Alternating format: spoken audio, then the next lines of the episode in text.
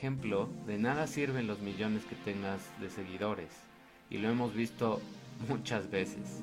Lo mismo en una empresa, lo mismo en una economía. De nada te sirven los millones si como persona no tienes la integridad de buscar el bien de los demás. Entonces, usar tu conciencia y tu enfoque para impulsar a otros es mucho más sabio y se necesita sabiduría que estar compitiendo.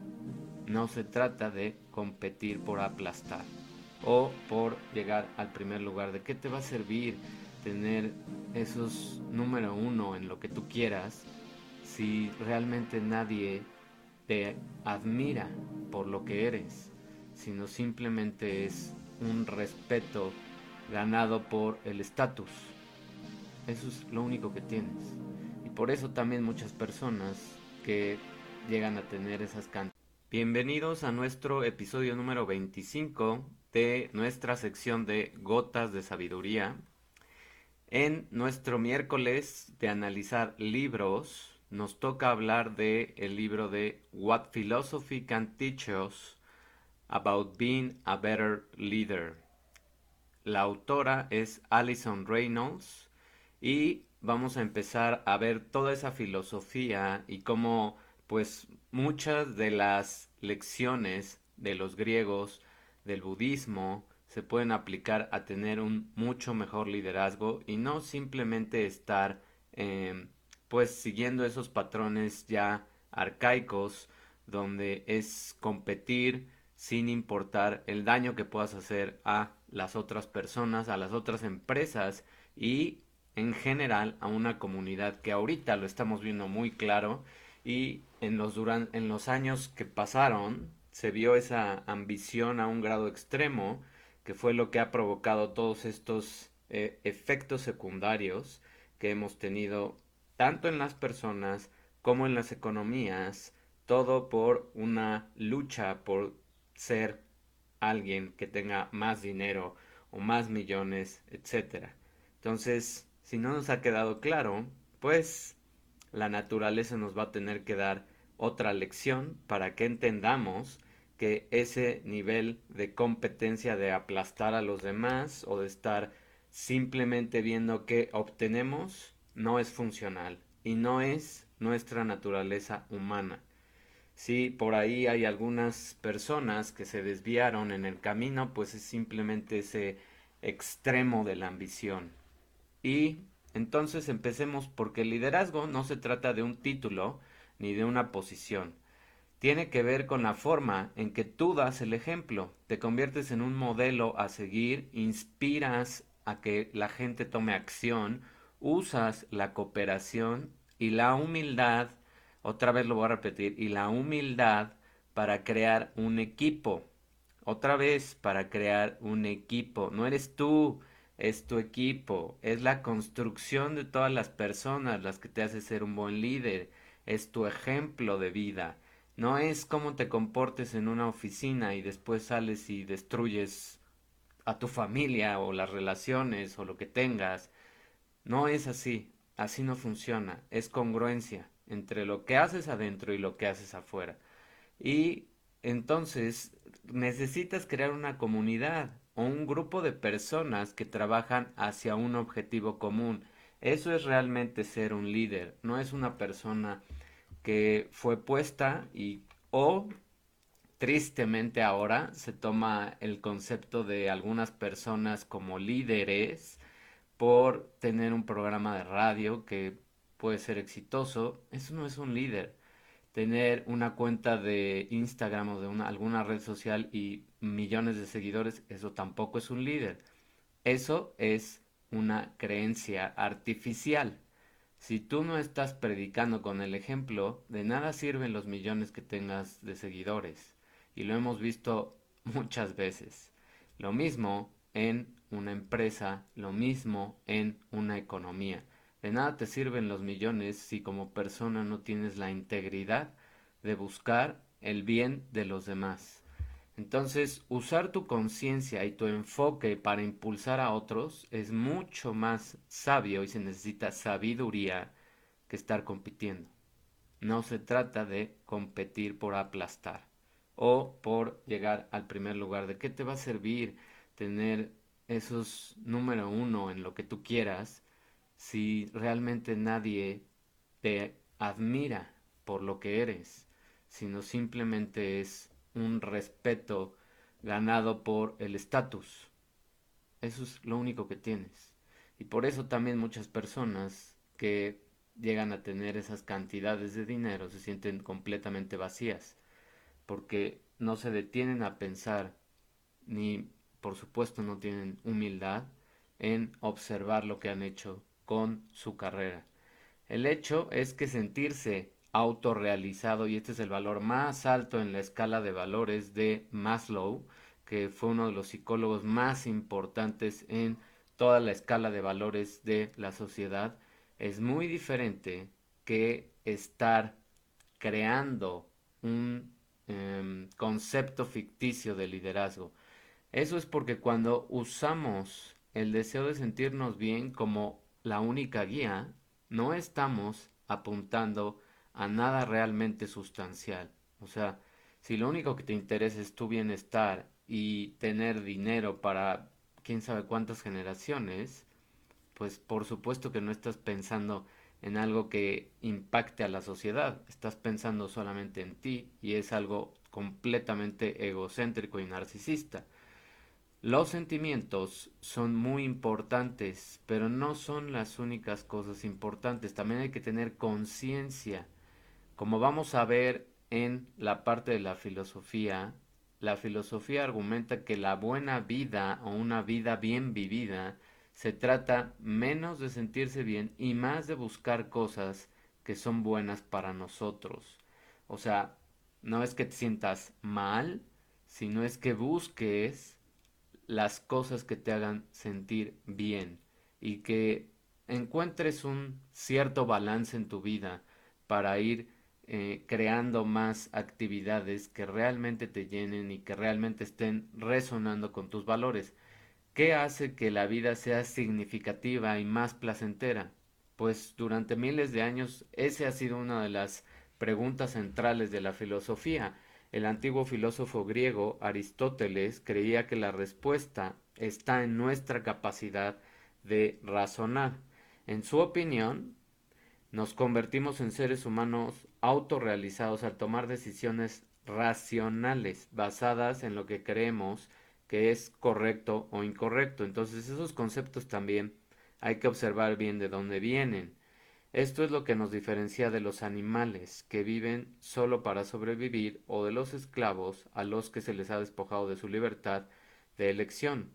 Y ahorita hay muchas, muchas personas que viven sin razonar, simplemente en un modo automático, por dejarse llevar por todo lo que dicen los medios, las noticias y todo lo que estamos viendo. Y no se trata de que no veas absolutamente nada. Se trata de que seas muy selectivo en la información que necesitas de lo que esté pasando afuera. Eso es lo único que necesitas saber y tú sabes qué es.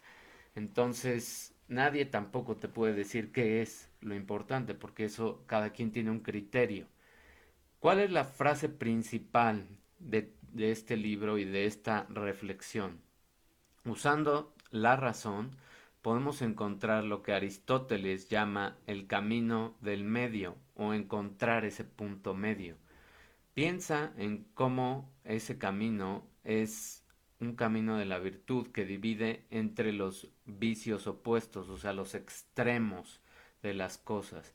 Ningún extremo es sano. Por ejemplo, la, la virtud del coraje se encuentra entre el vicio de ser miedoso y el vicio de la cobardía o el vicio, perdón, de ser muy ambicioso y el vicio de la cobardía. Si eres demasiado audaz, frente al peligro o demasiado, eh, pues, impulsivo, estás siendo imprudente.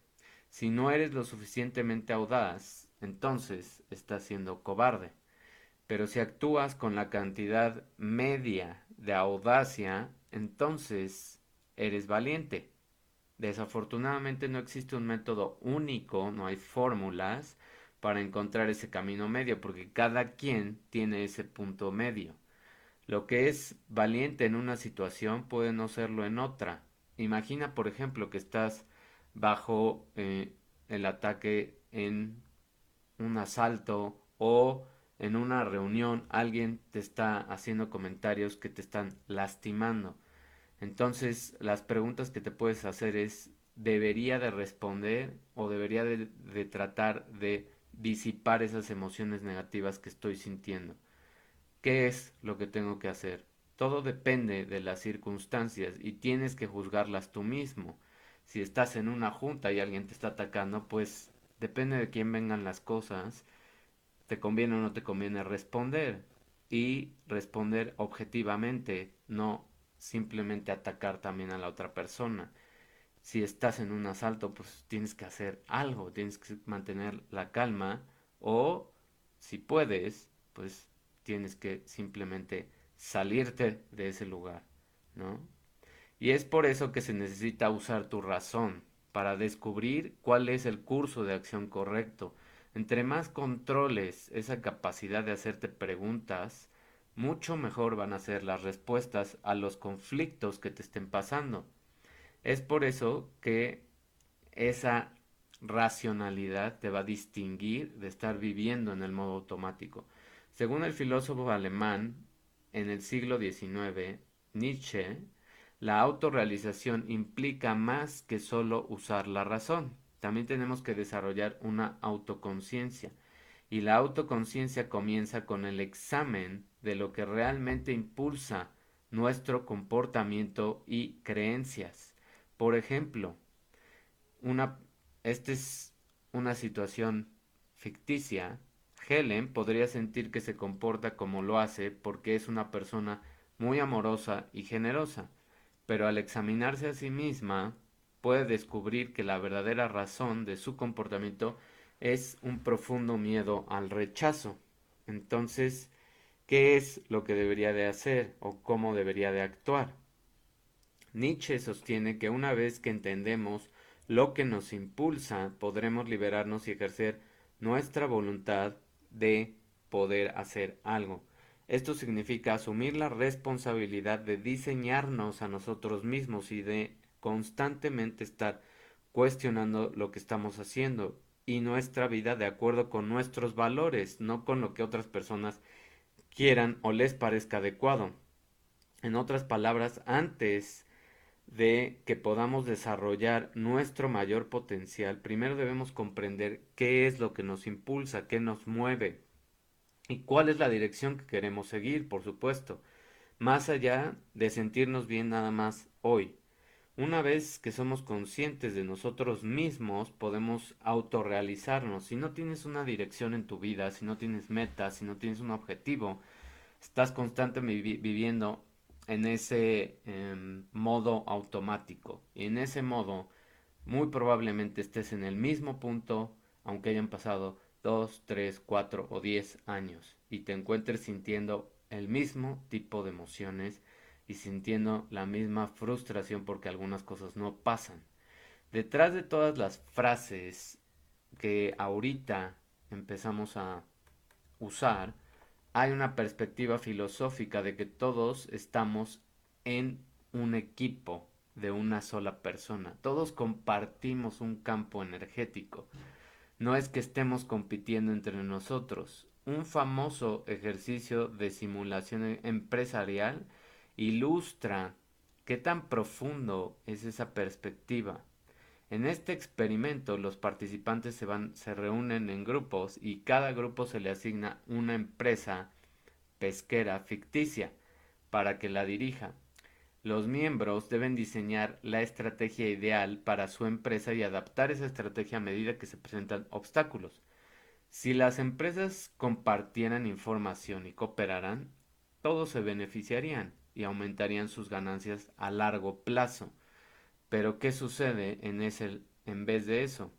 Pues, ¿qué crees? Que a medida que los desafíos, los retos se vuelven más eh, importantes y más apremiantes, cada grupo va a luchar por el dominio, asumiendo que si obtiene el control, ese es el éxito. La mayor parte de la estrategia comercial actual acepta esa visión de la naturaleza humana, competitividad y ser el mejor. Pues ese, eso ya se está acabando.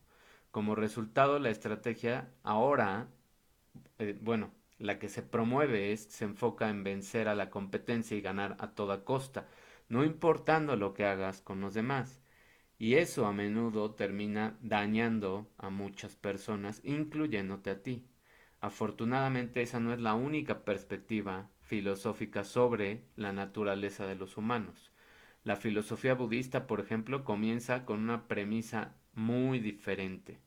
Según el budismo, todos los seres humanos están interconectados y compartimos un campo energético. Entonces, vamos a funcionar mejor cuando cooperamos entre nosotros. Para ver los beneficios de poner en práctica esta visión de la naturaleza humana, basta con un ejemplo muy grande que está en los libros de, em, de negocios que se llama El Milagro de Malbec. Esto pasó en Argentina y durante años la producción de vino en la región de Mendoza de ese país tuvo problemas porque no había confianza ni cooperación entre los productores, transportistas y los distribuidores. Pero todo empezó a cambiar cuando ellos decidieron unirse con el objetivo de hacer que la variedad de uva local, Malbec, fuera una marca global.